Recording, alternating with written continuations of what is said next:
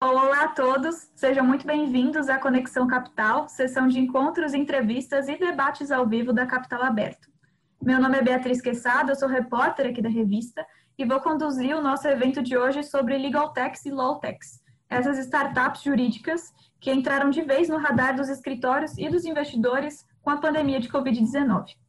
E para debater esse assunto, nós temos aqui a participação de Daniel Marques, diretor executivo na Associação Brasileira de Law Techs e Legal Techs, a AB2L, o Flávio Ribeiro, CEO da startup Netlex, e o Marcos Toledo, sócio-gestor do fundo de Venture Capital Canary, para uma conversa aqui na Conexão Capital. E, bom, para começar esse encontro, é, eu gostaria de voltar um pouco atrás em uma questão conceitual, né? É, Daniel, se você puder explicar para nós a diferença entre Legal Tax e Law Tax para a gente começar aqui a engatar o evento e também se você puder já falar um pouco sobre como era o cenário, como estava o cenário para essas empresas no Brasil antes da pandemia. Ótimo. É, muito obrigado, Beatriz, pelo convite. Sejam todos bem-vindos aí. Muito bacana poder compartilhar esse espaço aqui com o Flávio, da Netlegs, associada à B2L, com o Marcos, da Canary. É, Lawtech e Ligotech, né, as pessoas têm muita dúvida, né, o que, que é, né? Qual a diferença? É, eu acho muito bacana essa, essa pergunta, porque ela mostra um pouquinho da cultura do que é a B2L. A B2L é a Associação Brasileira de Lawtech e Ligotech, surgimos em 2017 com 20 associados, 20 empresas de tecnologia jurídica. Atualmente somos mais de 500 associados que fazem parte da nossa comunidade. É, 250 são Lawtechs e Legaltechs, mas além disso, dentro da B2L, nós temos escritórios de advocacia, departamento jurídico, advogado autônomo. E por quê? Porque o propósito da B2L é conectar todo o universo jurídico a essa nova realidade exponencial e colaborativa. E aí, o termo Lawtech e como é que surge? Teve a primeira reunião da associação, a galera tinha voltado do Vale do Silício, lá um termo Legotech é muito mais utilizado. É, tinha uma galera que estava voltando da Europa também. Na Europa, especialmente Londres, se utiliza muito o termo Lawtech, especialmente devido a Richard Susskind, que é um visionário, que ele fala desse tema há muito tempo. E aí, se você quer discussão, não sei se todas as pessoas que estão assistindo aqui são advogados, coloca o advogado sozinho na sala, né? E aí, dentro da B2L, ele falou assim, galera, em vez de ficar discutindo qual é a natureza jurídica do Lawtech ou Legaltech, vamos colocar os dois nomes. Na prática, Lawtech e Legaltech, para nós, dentro da B2L, são empresas de tecnologia jurídica, tá bom? Desde startups até empresas que já estão consolidadas há muito tempo dentro do mercado. Né? Então, dentro da B2L também nós não temos apenas startup, que foi também uma segunda discussão. A gente ia ser uma empresa, é uma associação de startups jurídicas, e nós entendemos desde o início que o grande precisa do pequeno, o pequeno precisa do grande, e que era muito importante unir todo o setor e não diferenciar. Né? Já tem muitas coisas que nos diferenciam, mas o que que nos une? Né? O que que nos faz é, em comum? Né? O que que nos une? Então, enquanto propósito. Então, a B2L ela surge com essa proposta. É, e aí, em relação à, segunda pergunta, pandemia, né? Antes da pandemia, pós-pandemia?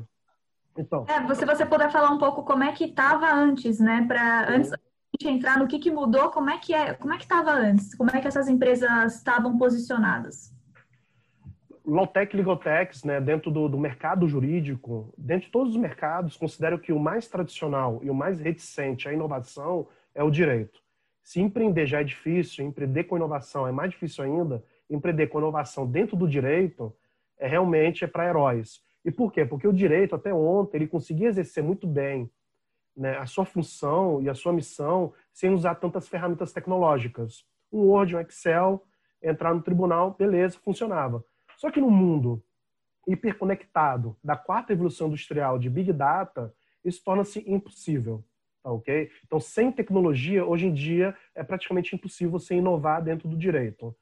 É, antes da pandemia, o que, que nós vimos?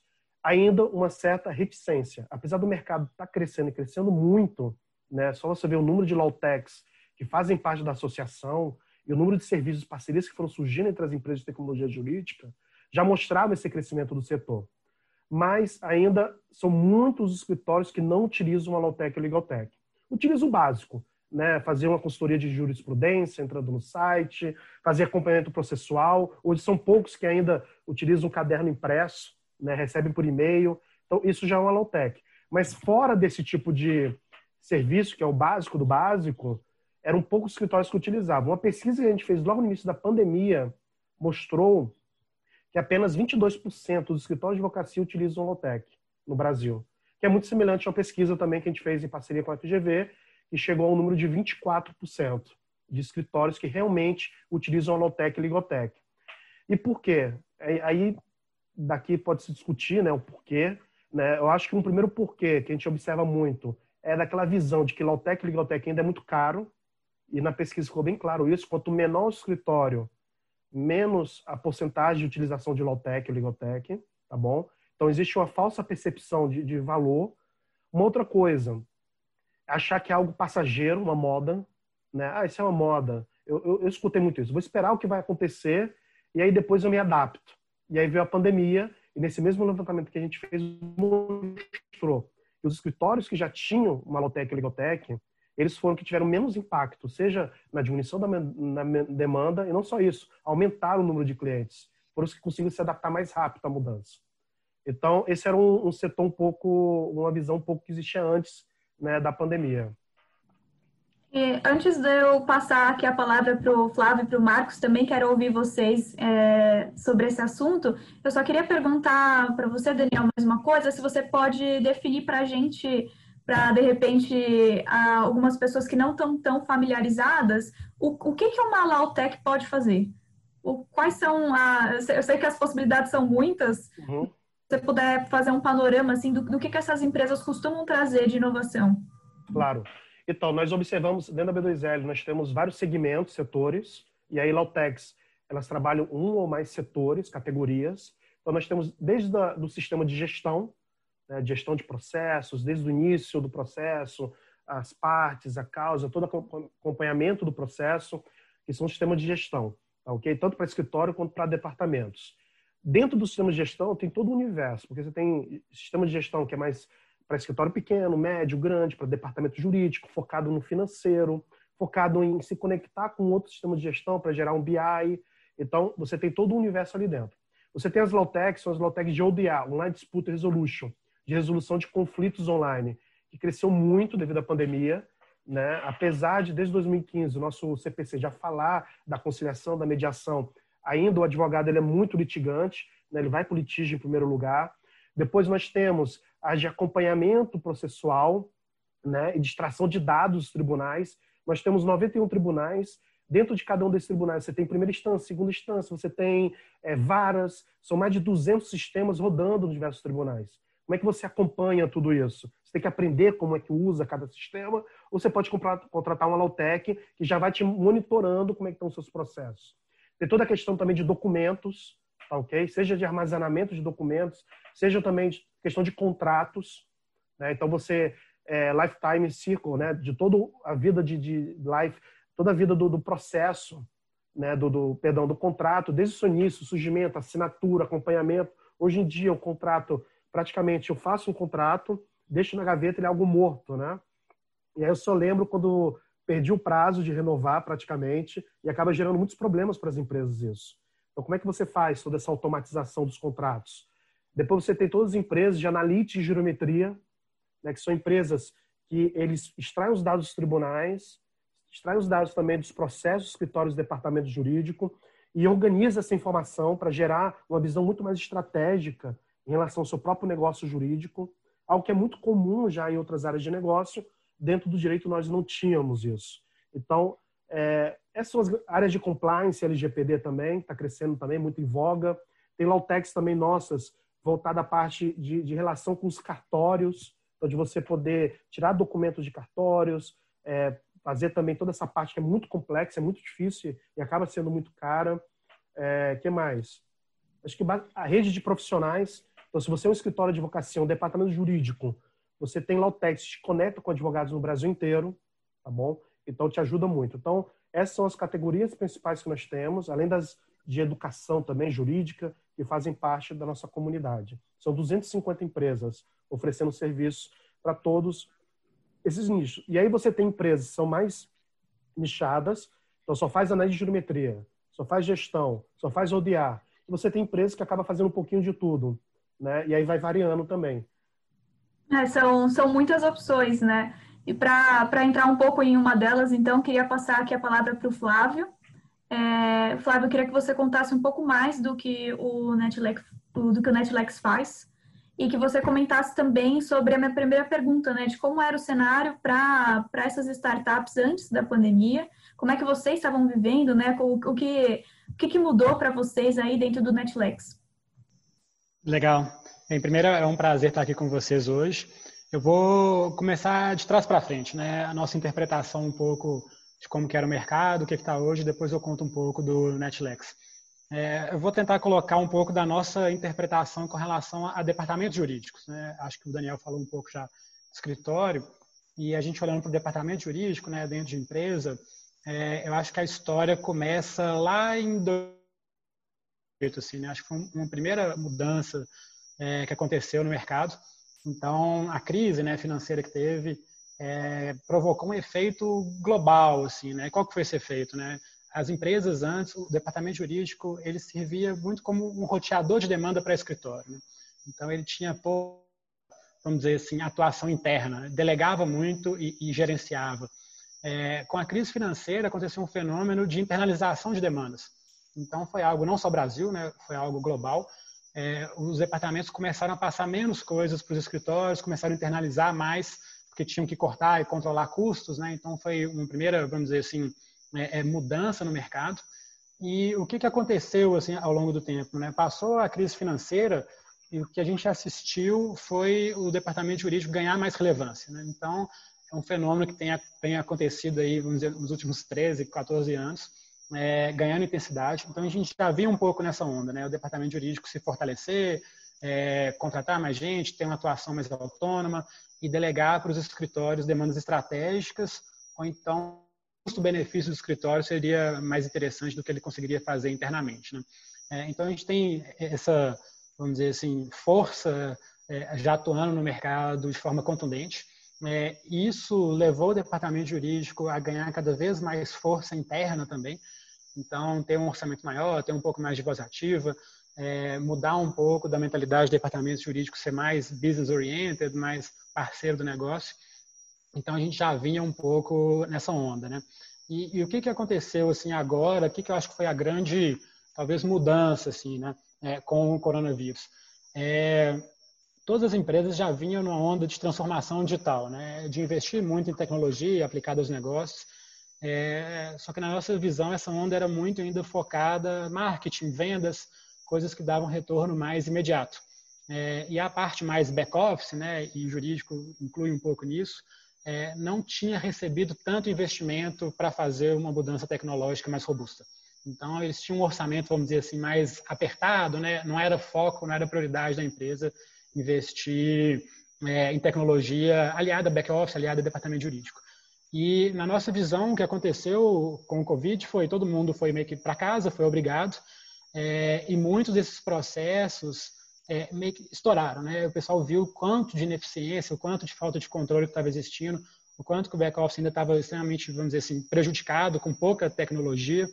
É, e aí começou a ganhar um pouco mais de relevância o investimento das empresas em tecnologia para apoiar esses setores, e aí entra, obviamente, o departamento jurídico no meio também.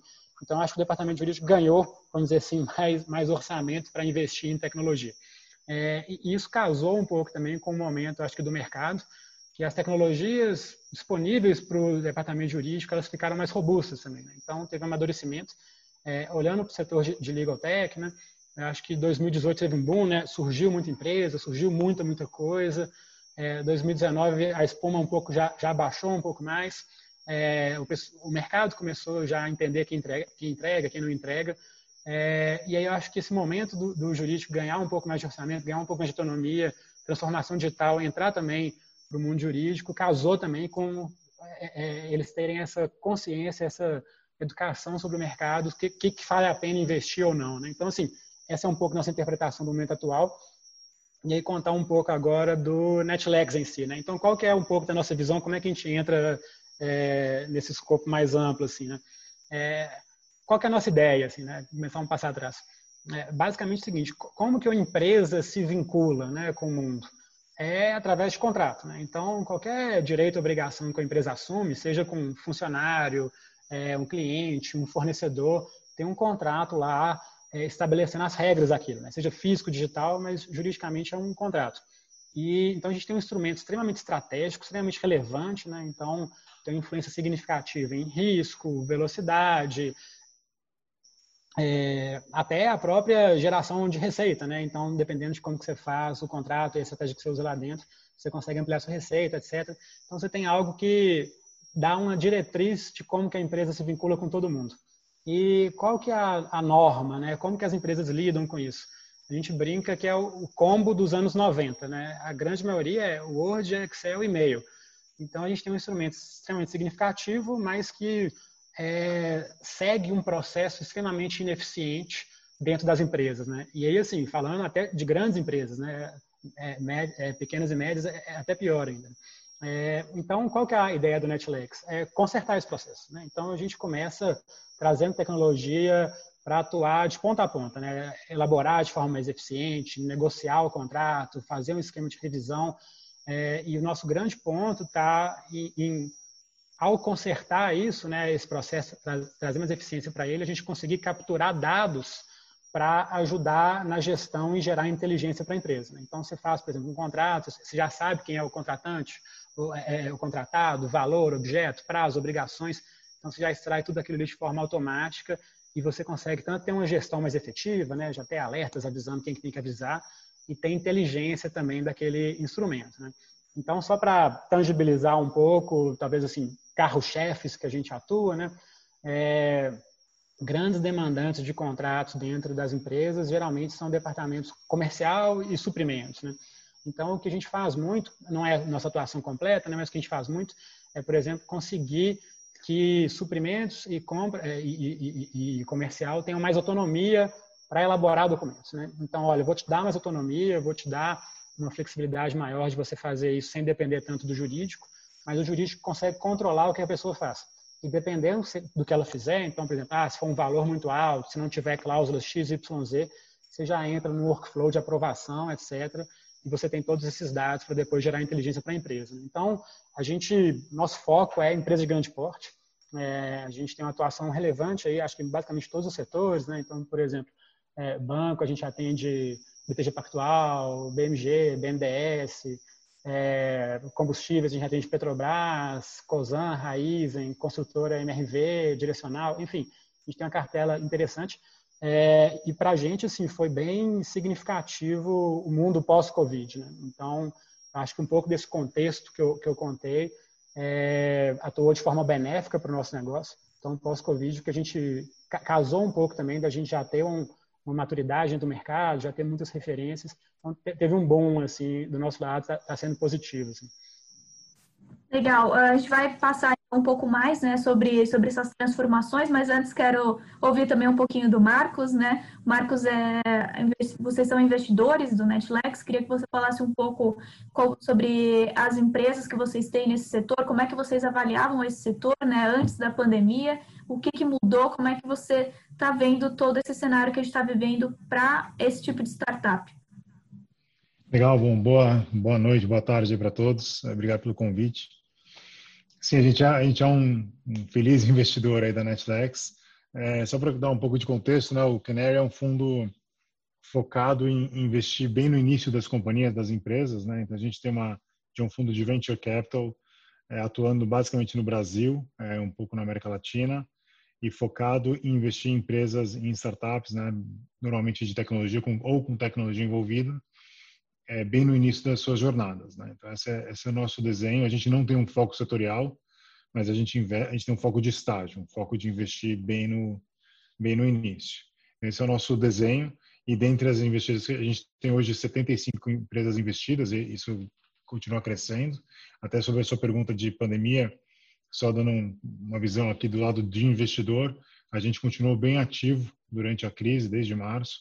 É, porque a nossa tese um pouco, e eu posso comentar um pouco sobre o setor jurídico em, em geral, mas a nossa tese é que tinha, a gente ia ter, e foi por isso que a gente construiu o fundo, até a gente construiu essa tese em 2015, 2016, que basicamente era uma visão de que cada vez mais a gente ia ter gente muito boa e muito qualificada criando empresas cada vez mais no Brasil.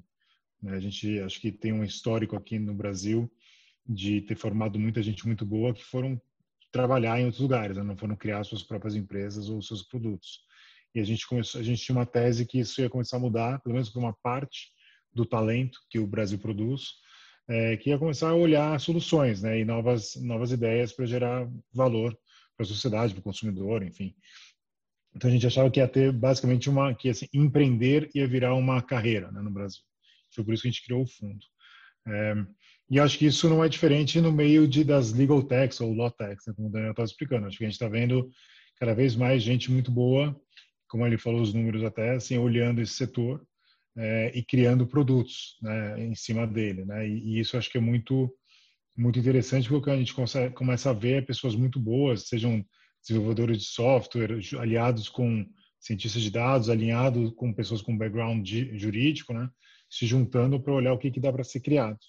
E isso que a gente está vendo. Então, até no nosso nosso fundo, além da, da Netflix, a gente tem investimento em empresas que estão olhando outras verticais, assim, né? Então, tem desde checagem de background, por exemplo, né? fazer, fazer due diligence de forma mais automatizada e, e, com menos fricção. Tem empresa fazendo mediação online, como, como o Daniel falou. Tem empresa olhando é, processamento é, de linguagem natural para você conseguir, de fato, ler contratos que não foram feitos de forma eletrônica, né? conseguir extrair é, é dados organizacionais, para organizar os dados né, de forma estruturada e tudo mais. Então, a gente está vendo muita coisa acontecendo, acho que é só, é só o começo. Essa parte de gestão de documento que ele mencionou também e que a Netflix também faz, acho que é um negócio ultra relevante. Então, a gente está vendo um, um, movimento muito grande. Eu acho que a pandemia, né, no seu ponto, eu acho que assim, acho que todo mundo já está cansado de falar isso, mas assim acelerou um monte de tendência. É, a gente consegue ver aqui no nosso dia a dia. Então, para dar alguns exemplos tangíveis, é, acho que tem um caso bem, para mim, bem emblemático, que é uma das nossas empresas que a gente investiu, é a Loft, né, que é uma empresa que, que alguns devem conhecer, que faz, que está no mercado de construção, né? Compra e reforma apartamentos e vende, tem um marketplace e tal. É, puxa, é um mercado super né, tradicional, super antigo e assim, acho que se alguém me falasse há um ano atrás que iam ter pessoas, e não são poucas, assim, centenas, comprando apartamento 100% online, é, e daí vai desde a visita do apartamento, que é um quebra de paradigma, né? A gente viu acontecer, assim, muita gente comprando apartamento sem ter ido no apartamento, mas é, até a parte toda jurídica, né? De fazer toda a parte de checagem de documento, do diligence, etc., e a própria assinatura do contrato, né? É, isso para mim é um quebra de paradigma enorme.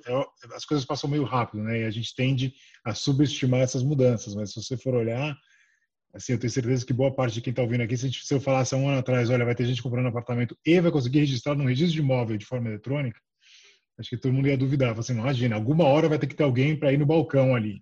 Né? E, e a gente está vendo isso acontecendo. Então, assim, e, e, em vários setores, acho que medicina, por exemplo, telemedicina foi um negócio também que anos era um tabu e de repente, puf, né, virou um negócio óbvio. E a própria coisa que a gente está fazendo aqui, né, é, é de, de conversas de fechar negócios mesmo via, é, via online, é uma quebra de paradigma que permite você criar novos negócios. Né? A própria mediação online, eu acho que começa a ficar um negócio mais óbvio, né? Assim, as pessoas às vezes não achavam que poderia acontecer. E, puxa, se você está comprando um apartamento, por que, que você não pode resolver um problema, uma pendência na sua operadora de celular via online também, né? Então, isso acho que, de novo, aceleraram, várias tendências foram aceleradas e acho que então, são as duas coisas meio que acontecendo ao mesmo tempo, né? É, muita gente boa migrando para o empreendedorismo, aliado a uma aceleração de tendência. Né? Isso para a gente é super interessante. Assim.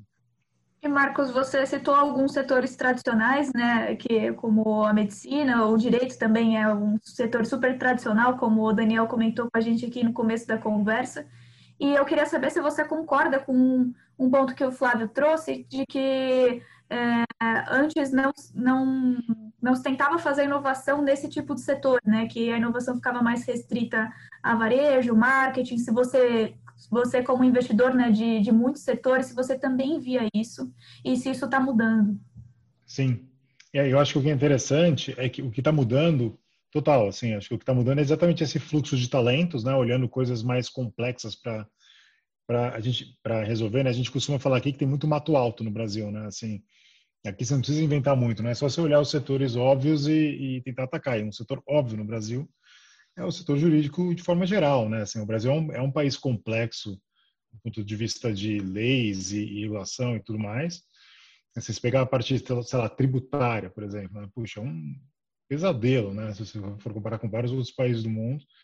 Então, assim, de repente o que a gente começou a ver são pessoas talentosas que estão largando seus seus empregos, por exemplo, em grandes empresas, falando, escuta, eu vou tentar resolver esse problema.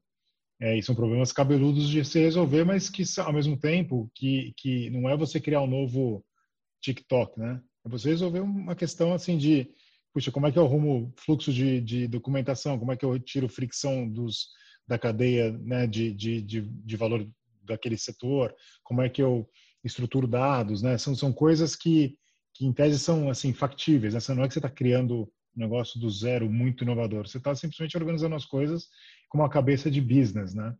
E não com uma cabeça só de é, é, de executar aquela tarefa, né? Então acho que isso que a gente está tá vendo acontecer.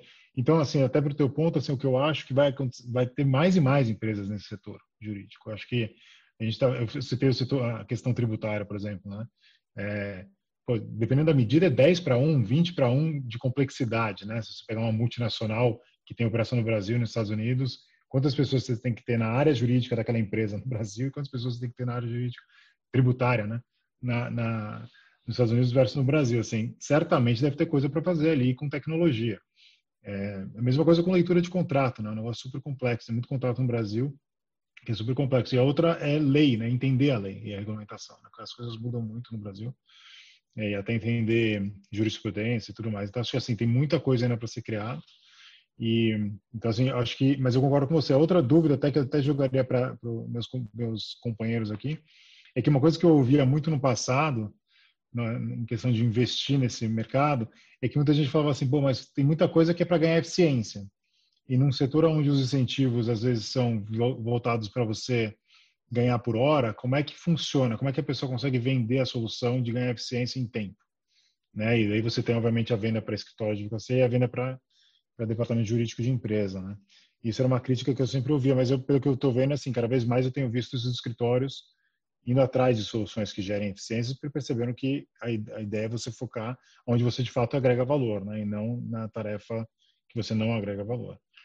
É, mas eu queria ouvir um pouco até do Flávio, assim, como é que ele encara isso quando ele vê, quando ele, quando ele mostra a solução dele e também do Daniel, que tem um monte de empresa junto com ele. Pode Posso comentar um pouco assim, em cima. É, olhando assim, um pouco de perspectiva do escritório, né, o que, que a gente vê? Assim, né?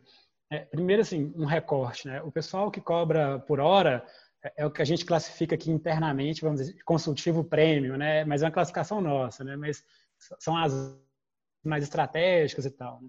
É, então, já é um recorte significativo assim, dos escritórios no geral do Brasil. É, e nesse nicho específico, o que, que foi acontecendo? Assim, né? É, Cobra-se por hora, mas hoje é praticamente impossível o cara trabalhar com horas sem um teto, sem um cap, né, que a gente fala. Então, assim, o que aconteceu, muito daquela dinâmica que a gente assistiu, que eu falei um pouco lá atrás, né, departamento de jurídico internalizar e tudo mais, desde lá da crise de 2007, é, foi essa pressão por não ser hora livre, né? Então, olha, beleza, você cobra por hora, mas eu quero um cap, né? Eu quero um teto aqui. Sim. E o que, que é interessante, assim, e a gente já fez esse estudo com alguns escritórios algumas vezes, é batata, assim, né? A grande, grande, grande maioria estoura o cap. Então, assim, o cara, o que, que, que, é isso, né? Estourar o cap. Ele do que o teto que ele consegue cobrar e não consegue cobrar aquelas horas trabalhadas dele. Então, por exemplo, teve um escritório que a gente fez uma vez uma análise e ele chegou à conclusão que ele estourava em média 47% do cap dele. Né? Então, o que, que, é isso? Né? É, é, é, a hora dele poderia ser a metade é, do que ele está cobrando se ele trabalhasse de forma eficiente. Né? Então, assim, você já tem uma pressão por eficiência, você colocou um teto, mesmo cobrando por hora, você tem uma pressão por eficiência que cobrou um teto. E tem um ponto também que eu acho que é um drive interessante para escritório, eu acho que está tá chegando cada vez mais a essa conclusão que o escritório, o que você vende é uma informação aplicada, né? Então, você tem uma parte de, de gestão de informações, uma gestão é, de inteligência dentro do escritório, não ficar aquele só de um sócio ou só de uma equipe, é algo essencial para você trabalhar o escritório enquanto uma empresa, né? É, e aí, assim, tem, tem uma série de ferramentas que trazem eficiência elas também trazem agregado uma gestão de inteligência é, melhor para o escritório.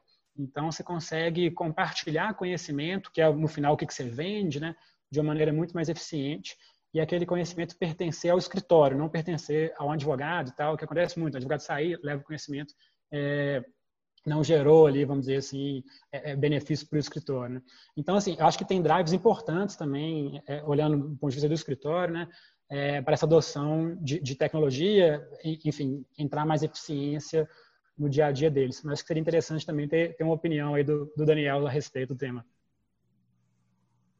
Então, é, dentro do direito, eu, eu, diria que a gente está vivendo que seria uma primeira etapa da digitalização, tá ok? Essa primeira etapa da digitalização realmente você digitalizar o analógico, existe um ganho de, de eficiência, 30% do tempo do advogado é gasto em tarefas burocráticas, que poderiam ser automatizadas, sem contar aqueles custos escondidos embutidos que a gente nem percebe. Um grande departamento jurídico, que é associado à B2L, só com assinatura eletrônica de procuração, tá ok? É, estão economizando meio milhão de reais por ano. Né? É, então, assim, tem muito custo aí que é embutido, que muitas vezes o advogado não leva em conta, tá bom? Agora, existe uma segunda etapa, que eu acho que é a mais interessante, que vai começar a acontecer no direito, em que ainda não aconteceu, que seria a segunda etapa da digitalização, a verdadeira disrupção, que é repensar os próprios procedimentos jurídicos, processos jurídicos, normativas jurídicas, desde uma lógica digital, desde uma lógica tecnológica. Hoje a gente imita muito o analógico, né? E aí a gente se pergunta, realmente é necessário essas práticas, essas normativas, essas leis? Então, é quando realmente a gente vai ter uma explosão né, de novas soluções, de novas tecnologias. É, e o direito no Brasil, na minha visão, se existe um lugar que é um celeiro para surgir startups jurídicas seja unicórnio, seja de faturamento bilionário no Brasil, porque nós temos é, todos os tipos de problemas jurídicos. Né? Outro dia eu estava conversando com um associado nosso, que era de um grande departamento jurídico de um banco, hoje em dia ele é diretor né, de operações de Olautec, e aí é bem bacana que o Marcos comentando isso, né? Talentos de outros segmentos indo, né, é, de carreiras já consolidadas, com experiência, indo para a Lautec, o setor amadurecendo cada vez mais, e aí, um dia, quando ele ainda estava lá nesse banco, ele recebeu uma ligação lá da Suíça, perguntando: Você tem esse problema jurídico? Ele, Ih, tenho e muito. Né? Então, assim, o Brasil ele tem uma dimensão que é a dimensão continental quando a gente fala em direito. A gente está falando aí de 77 milhões de processos. Né? Nós temos aí é, 1.600 universidades, 1 milhão e 200 mil advogados. Nós temos, assim, é, é, que a tecnologia ela casa muito bem para melhorar. Nós temos aí um mato alto como o Marcos comentou, que assim, é uma montanha de mato, na verdade, que ainda pode ser melhorado muito. Então, se existe um lugar no mundo onde vai surgir uma empresa que vai impactar e, e surgir soluções para outros lugares e outros lugares do mundo, né, é no Brasil. Né? Eu vejo muito, muito o Brasil sendo um líder. É, e isso ficou claro para mim no evento da B2L. É, no evento da B2L, a gente fez painéis com associações do mundo inteiro. E assim, o Brasil está igual ou melhor do que muitos outros países é, em relação a muitos outros países. A gente reclama muito da nossa justiça, mas mal bem, ela tem uma direção que está caminhando, né? É, é, quando a gente fala de Lautec e Legaltech, nem se fala. Né? Então, e o papel da Canary e de outros investidores é essencial, porque o que falta no Brasil, isso não é só do jurídico, mas é em todos os segmentos, realmente é investimento. Né? Você ter um dinheiro capital para poder é, é, bombar no teu próprio negócio. No Brasil, um empreendedor, em geral, isso em todo segmento, no dia zero já tem que estar tá vendendo, pagando imposto, né? É, é caríssimo. Enquanto no, nos Estados Unidos, né, que é um grande exemplo disso, mas não só nos Estados Unidos, você tem o Lautex, por exemplo, né, é, é, Case Tex, por exemplo, que o cara teve durante dois anos desenvolvendo a solução, já recebendo investimentos milionários, sem ainda estar tá no mercado. Né? é, esse é só um exemplo de muitos que a gente poderia estar dando. Então, assim, é, eu vejo que o Brasil ele, ele é um grande exemplo do que significa inovação jurídica no mundo e a gente está só no início. Início Daniel, processo de transformação. eu queria te perguntar sobre esse último ponto que você trouxe, se aqui no Brasil o, o investimento em, em Lawtex, né, em Legaltex, ele começa um pouco depois. Eu queria que você é, falasse um pouco mais sobre isso, se a pessoa já tem que estar com a solução mais pronta, se você vê que lá fora tem um investimento mais é, de base desde o início. Então, o que, que eu vejo no, no, Brasil? Que o mercado de low-tech está cada vez mais maduro. Né? Você vê três, quatro anos atrás os investidores olhando muito para fintech, health tech, agrotech, né? e agora as low-techs estão no amadurecimento muito grande. Você vê várias fusões acontecendo, né? uma empresa comprando outra, né? quantias milionárias, é, aquisições, parcerias. Né? Então, está acontecendo muito dentro do mercado de low-techs e legal-techs. É natural, né, o investidor, óbvio, dependendo da fase, se é pré-seed, seed, anjo, né, ele vai investir segundo o grau. Só que ainda, é, o segmento de low-tech e legal-tech, ainda agora que estão despertando para começar a colocar realmente recursos, né, como coloca em outros segmentos.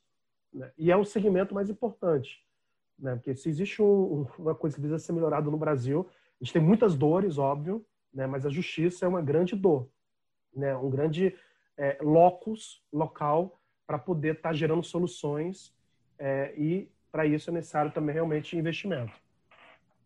Eu queria então é, pegar um outro ponto que você trouxe para juntar com uma fala aqui, uma pergunta que chegou do Luiz no chat. Inclusive, né, o chat está aberto para perguntas. Quem quiser mandar um questionamento aqui pode enviar para a gente, que a gente está de olho aqui nas perguntas de vocês. Mas ele pergunta se se, esse, se a pandemia vai alterar o modelo de organização das áreas jurídicas, né? Se esse modelo vai melhorar a eficiência do sistema jurídico como um todo, que é um pouco do que vocês já estavam discutindo aqui, né? Se vai aumentar a velocidade na solução das demandas jurídicas, como é que isso vai funcionar para o pós-pandemia? É, Marco, se você puder começar respondendo um pouco essa, o que, que, que você acha? Claro, acho que acho que com certeza, na verdade. Eu acho que uma coisa que vai acontecer deveria acontecer no setor jurídico como todo, como já está acontecendo em outros, não deveria ser diferente, é as decisões serem mais baseadas em dados. Né? Eu acho que esse é um, talvez é o primeiro começo, né? Acho que o que a gente está vivendo é um, todo mundo fala muito disso, né? De big data, etc, etc. Assim, eu não sei o quanto isso, acho que isso ainda não impactou o meio jurídico, né? Como deveria impactar.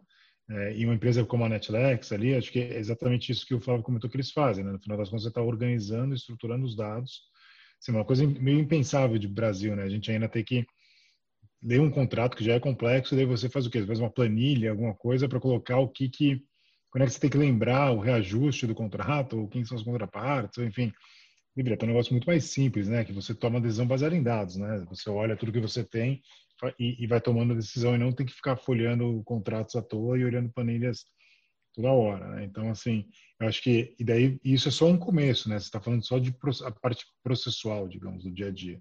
Eu acho que depois você tem a parte de decisão mesmo, que é você conseguir tomar decisão olhando tudo que você tudo que está acontecendo ao seu redor e conseguir estruturar esses dados. Né? Para dar um exemplo mais tangível, você pega a questão de de você ter uma noção se aquela é, aquele caso que você está olhando assim, quais são as chances é, reais, quem são as pessoas que vão julgá-las, é, como foi a jurisprudência é, daquelas pessoas que estão julgando, enfim, tem um monte de coisa que você poderia estruturar e organizar de forma é, mais, assim, mais estruturada no final das contas, para ajudar na tomada de decisão, que eu acho que é uma coisa que ainda a gente está muito para trás nesse setor. Né? Se você for olhar em qualquer outro setor, e daí, assim, como a gente estava falando, assim, os setores de marketing, vendas, etc., acho que começaram antes, Puxa, hoje uma, uma campanha de marketing de uma grande empresa é totalmente assim, né? Não é no cheiro, né? É tudo baseado em dados, com teste AB, com tudo mais.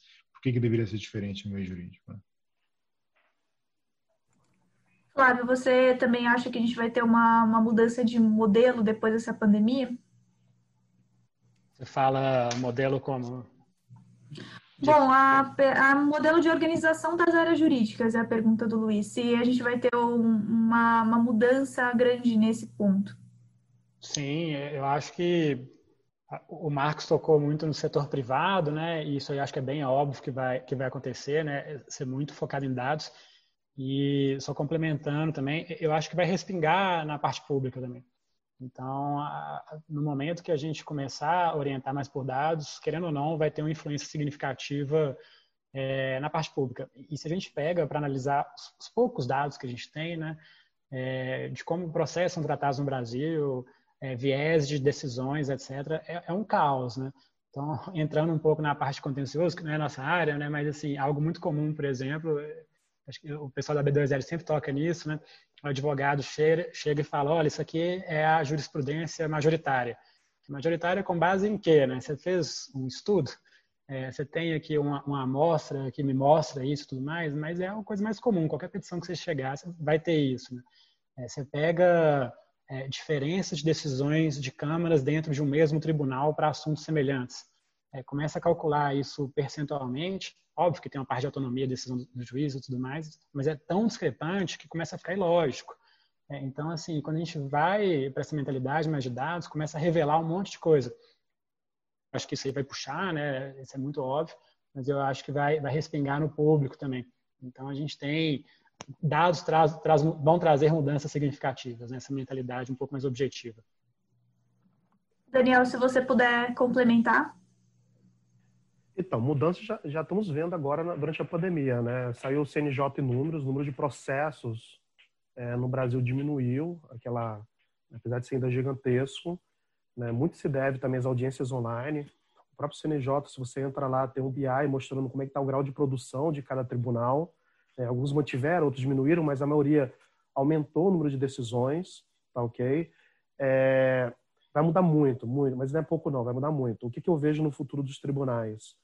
É, cada vez mais a gente ter mais câmeras de mediação, conciliação, mais ODR crescendo para casos de menor complexidade e de, de, de massa, e casos de maior complexidade indo para os tribunais.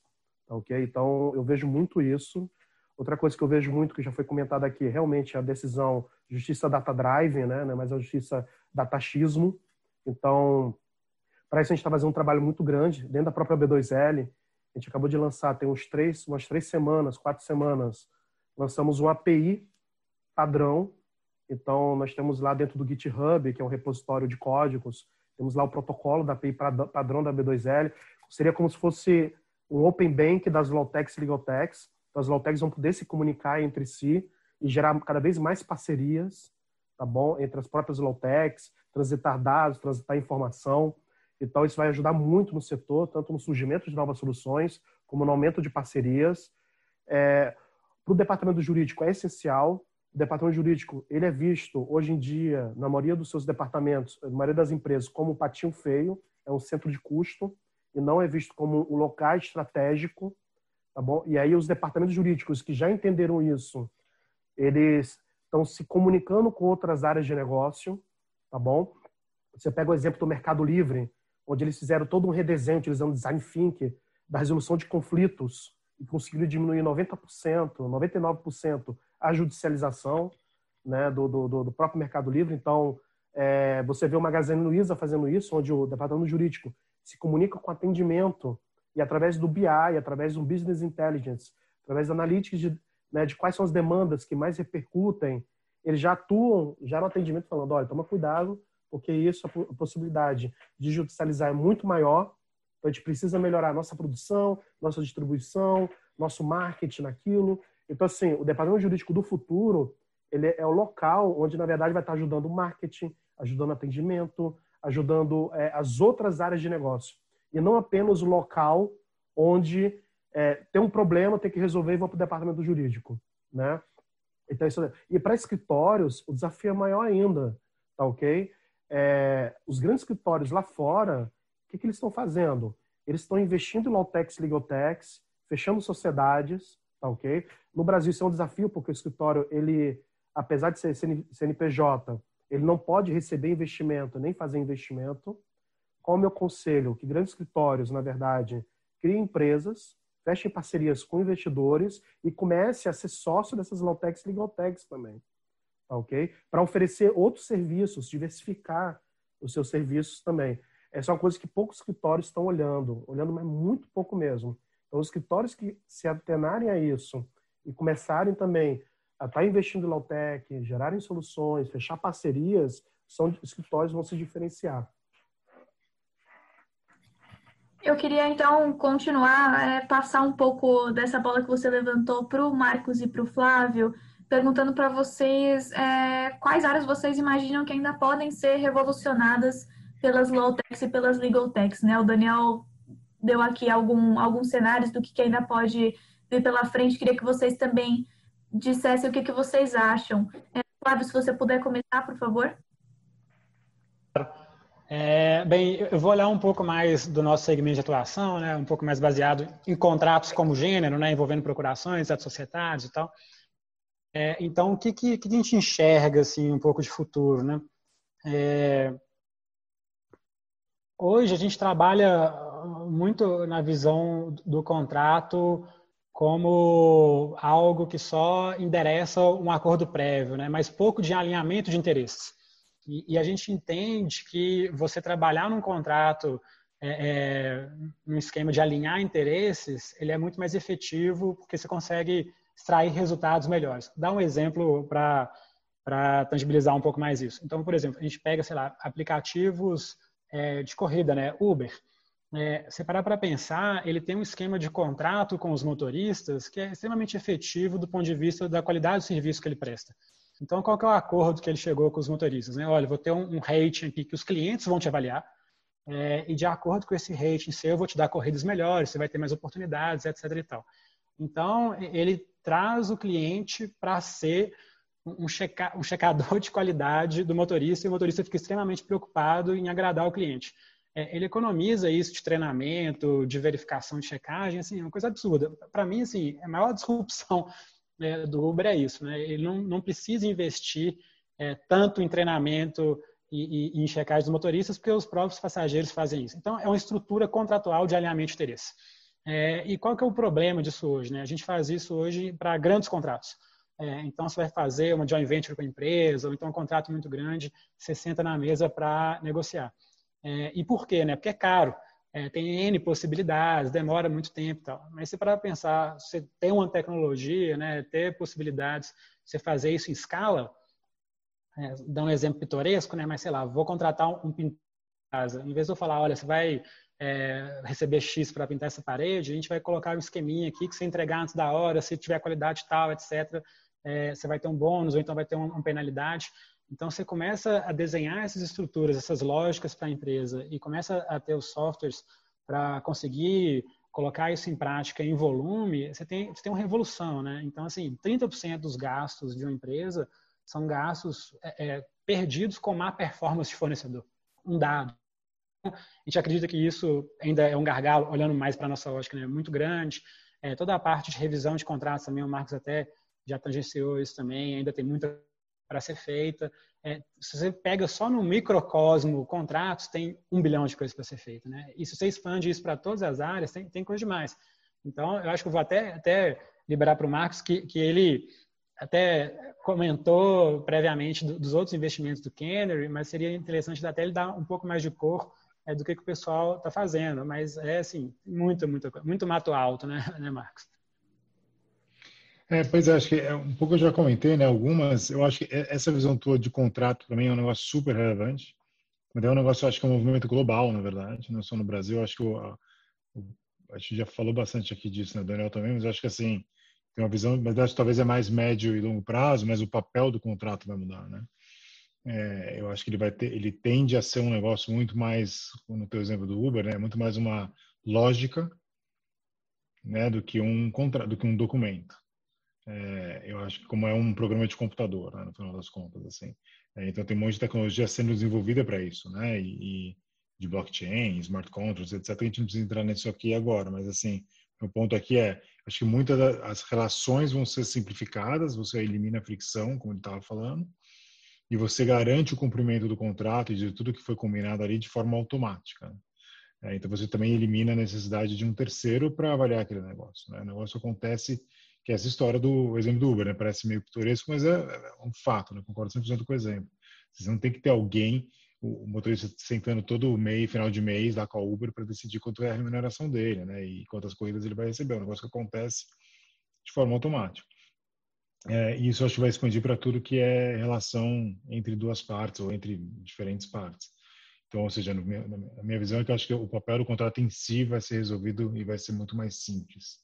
É, do que a gente está vendo aqui dentro, assim, eu acho que, ou do que a gente ainda não está vendo, né? Eu comentei bastante o negócio de, de tributação, de, de, da parte tribut, é, tributária. Eu acho que isso, para mim, né, acho que é, tá, tá para ser disruptado, assim, acho é um negócio eu, eu fico assim pessoalmente impressionado como ainda ainda a gente está muito atrasado nesse, nesse quesito. Onde, assim, fazer negócio no Brasil, você, do ponto de vista tributário, você nunca sabe se você está correto, né? Você como empresário, né?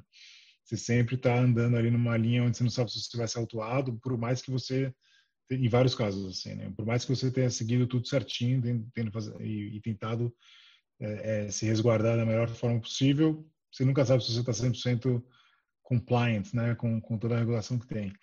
Então, acho que isso é um negócio que, assim, se você conseguir usar a tecnologia, imagino que seja bem factível, para ajudar empresas e pessoas a navegarem o, o, emaranhado tributário que é o Brasil, acho que assim, é um negócio, acho que vai, como, como o Daniel falou, você vai destravar muito valor, assim, muita coisa pode ser criada aí dentro. É, a outra coisa, eu acho que é, que eu comentei, né, que a gente está vendo muito, tem a parte de esteira de documentação, então, assim, uma coisa que a gente viu acelerar muito, assim, a gente viu assim muita empresa contratando é, é, soluções de, de, gestão da esteira de documentação. Como o, o, Flávio falou também, acho que é um negócio interessante você empoderar as outras áreas das empresas, né? Falando das empresas, elas não precisarem recorrer ao, ao setor jurídico sempre, né? Elas já podem gerar o seu próprio contrato, já passa para aprovação, já tem, coleta assinatura o negócio acontece. Né? Isso eu acho uma coisa que, que cada vez mais vai acontecer. É, eu acho que eu gosto muito dessa visão também de mediação. Eu acho que é um negócio assim, o Brasil talvez é um dos maiores litigantes do mundo, né, se não o maior. É, então, se a gente conseguir resolver isso e tirar a fricção dessa história, também acho que é super relevante.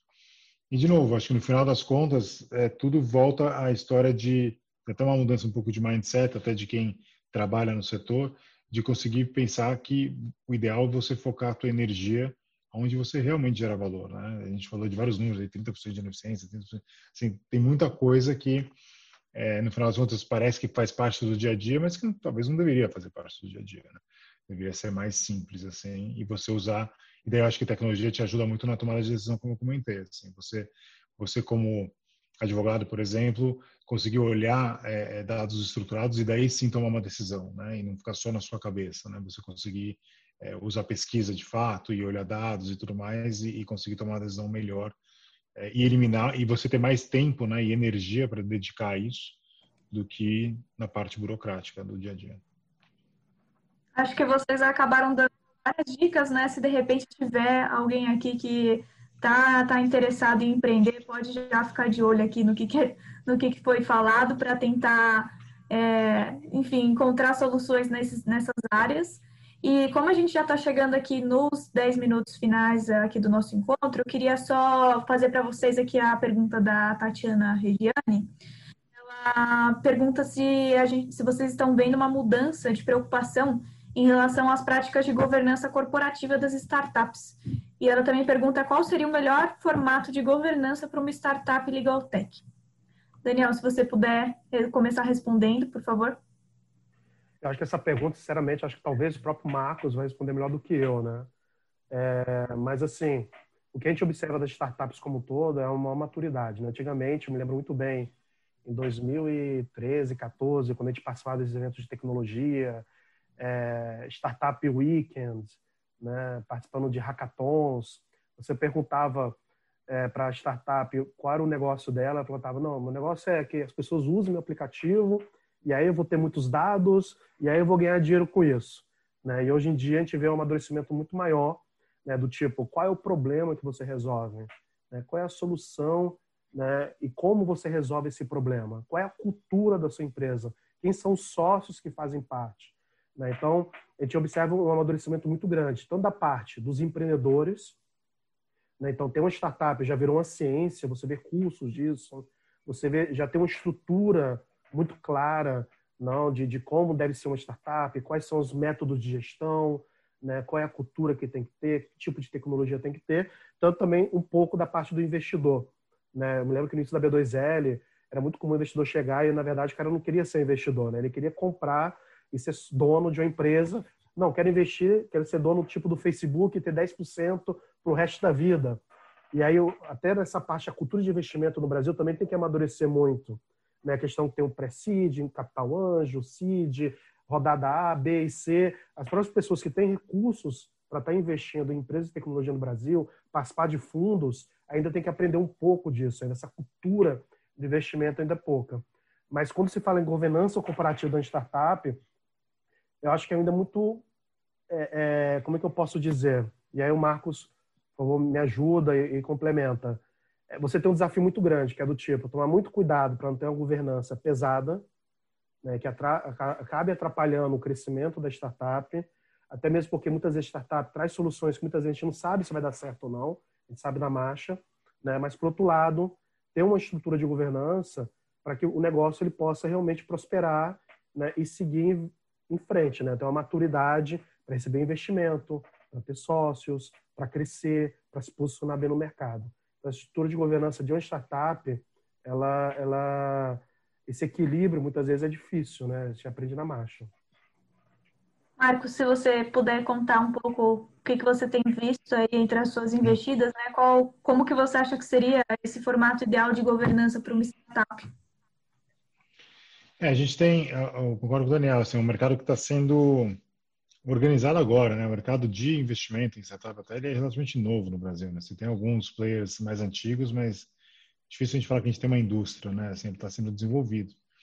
É, então, e acho que com esse desenvolvimento vem essa maturidade, essa é a verdade. Então, assim, concordo com ele que até a mentalidade do investidor está é, tá mudando e de uma forma muito positiva. Assim, acho que a gente começou o fundo até com um pouco essa visão. A gente queria trazer melhores práticas de investimento para o Brasil de coisas que a gente tinha aprendido fora, desde contratos simples é, de investimento, então assim, investimento anjo a gente via no Brasil aquelas sei lá, documentos de 40 páginas com um monte de cláusula, parecia que estava comprando um pedaço da, sei lá, do Vale do Rio Doce, né? Assim, era uma empresa com duas pessoas.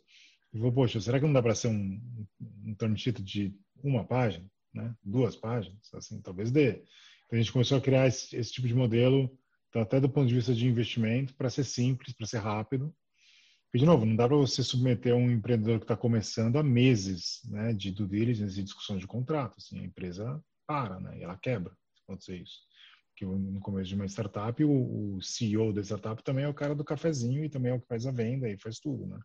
Então, dá para você deixar esse negócio muito complexo. Então, acho que tem uma evolução do lado do investidor, simplificar e etc., e ter uma cabeça pró-empreendedor. E do ponto de vista de governança do dia a dia das empresas, a gente também vê uma maturidade. Eu acho que o que a gente vê é o seguinte: as empresas elas crescendo e recebendo rodadas de capital de fundos organizados e tal no, no Brasil e fora, já se torna assim já é um negócio comum de você criar um conselho né, dentro da empresa de administração. Você consegue começar a criar uma, um hábito de reuniões, né, que sejam trimestrais ou mensais sobre de metas e OKRs e tudo mais. Então assim, você começa a ter uma uma organização melhor dentro das empresas é, isso desde o começo. Acho que quem, acho que volta a história que eu estava falando antes do talento, né? A gente está vendo as startups hoje, é, é, óbvio que normalmente começam com duas, três pessoas fundando, né, com a ideia, etc. Mas já não é aquela imagem de ah, uma empresa de uma molecada desorganizada. Pelo contrário, acho que boa parte das empresas que a gente é investidor, é, primeiro que a média de idade é mais alta é, e as pessoas e, a, e eles estão sendo capazes de atrair talentos muito sêniores assim da, da, de outros mercados né, corporativos de, de, de histórias de carreiras é, muito boas e sólidas se juntando a essas empresas né? então o que a gente tem visto é que digamos a, o nível ali de middle management né C-level as pessoas sêniores das empresas sendo se juntando às startups que pessoas que na verdade estão saindo das grandes empresas então isso é super positivo do ponto de vista de governança né? então são empresas já mais organizadas. Então, para dar alguns exemplos tangíveis, a gente, tem, a gente já investiu em empresa que ainda é pequena, mas que já tem, sei lá, uma pessoa que é um CFO super experiente, que veio de, sabe, carreiras tradicionais lá dentro, organizando as contas, organizando todo o fluxo. Então, assim, a gente começa a ver esse tipo de coisa acontecendo. Então, não é aquela visão, acho que meio é, é, romantizada, né, de ser duas, três pessoas, um, uma molecada e tudo mais. Acho que não, acho que está tendo uma maturidade ponto de vista de gestão dentro das empresas. Flávio, se você puder contar rapidamente para a gente como é que é isso do lado do investidor, né? Do lado do investidor não, do lado do, do empresário, né? Como que, qual que seria o melhor formato de governança para uma startup legal tech? Legal. É, acho que até complementando um pouco também o que o Marcos e o Daniel colocaram, né? É, hoje, assim, a, a, quantidade e a qualidade das informações que estão disponíveis para os empreendedores aumentou drasticamente. Então, você pega o Kenner, um trabalho, assim, é, maluco e diário de aumentar a régua do pessoal interno, né? E junto deles, acho que movimento também no Brasil. Então, assim, começou a aumentar a régua do que, que significa ter uma startup, né? Então, não é, é talvez uma imagem antiga zona, alguma coisa assim. Pelo contrário, né? São métodos extremamente sofisticados que a gente consegue até ter a agilidade de implementar primeiro, né? Porque tem uma flexibilidade, uma dinâmica maior. Então, isso vai desde, sei lá, produto, até a parte de customer success, até a parte de vendas, marketing. Então, a gente consegue ter acesso, ser educado, vamos dizer assim, com base no que existe de melhor, ter uma certa flexibilidade para testar também e melhorar os procedimentos. Então, eu acho que a gente tem muito, muito mais informação é, e, e, os empreendedores de hoje já, já nascem, né, talvez com, com critérios de organização é, e de governança corporativa muito superiores do que a gente via talvez antigamente, né? É, e aí um ponto adicional, assim, né, mas um pouco mais específico que talvez seja interessante mencionar é de proteção de dados. Né? Então, eu acho que isso pega um pouco mais em legal techs. É, e o que, que, a gente vê, assim, né? O, a gente viu também um amadurecimento não só das empresas, mas dos contratantes, né? E, olhando muito é, para o segmento enterprise, né, que é um pouco mais o nosso nicho, é, hoje faz parte do nosso ciclo de vendas é, ter uma análise criteriosa do departamento de TI, de proteção de dados das empresas, né? Então, isso, isso virou rotina. Assim, né? Então, a gente passa por Q&As, passa por testes, pentest, etc. e tal. É um trabalho de obter e continuar certificações cada vez maiores. Né? Então, ah, ISO 27001, 27002. É, então, isso já é uma preocupação muito grande também dos contratantes. Né? Levam isso também para as empresas. É, então, de novo, né, o mercado está amadurecendo muito com relação a isso, não só das legal mas dos próprios contratantes é, é, é uma tendência, né? lá fora já é muito assim também. Então, assim, eu acho que, via de regra, as startups, startups de, de, vamos dizer assim, um bom nível, né? Tem uma estrutura de governança e gestão superior do que geralmente o pessoal pensa que tem, assim, né? tem, tem, muita coisa interessante acontecendo. Agora, contra o melhor modelo, acho que não existe, né? É, é muito caso a caso. É, obviamente, é, você pega a parte de governança em si, né, de você ter uma parte é, mais estrutural e talvez até mais formal do que é, é, do mercado, né? Então, tipo assim, ah, conselho, reports, etc e tal. É, isso é meio padrão, mas é, o que eu acho que vale mais a pena não é nem isso, né? São os processos internos que você tem desenhados e se eles garantem segurança, eficiência, etc. E, e essa parte, eu acho que já tem muita informação e uma dinâmica muito interessante acontecendo na, nas startups. Bom, gente, então estamos aqui nos minutos finais, né? Para terminar, quero agradecer a participação do Flávio, do Daniel e do Marcos aqui com a gente hoje e também de todo mundo aqui que está assistindo a gente. E eu aproveito para convidar vocês para o nosso próximo encontro, que é já nessa quarta-feira, dia 23, é, em que nós vamos conversar com o nosso colunista Alexandre de Micelli sobre um ranking que foi formulado por ele e que classifica a cultura ética de quase duas mil instituições. Né? A gente estava falando um pouco aqui de governança, então, se vocês se interessam por esse tema, acho que vai ser também um encontro bacana. Aqui no chat tem o link se vocês quiserem ver os nossos próximos encontros, os encontros passados. E agradecer mais uma vez vocês pela participação no encontro de hoje. Muito obrigada e boa noite a todos. Obrigado. Boa noite. Boa noite. É um prazer.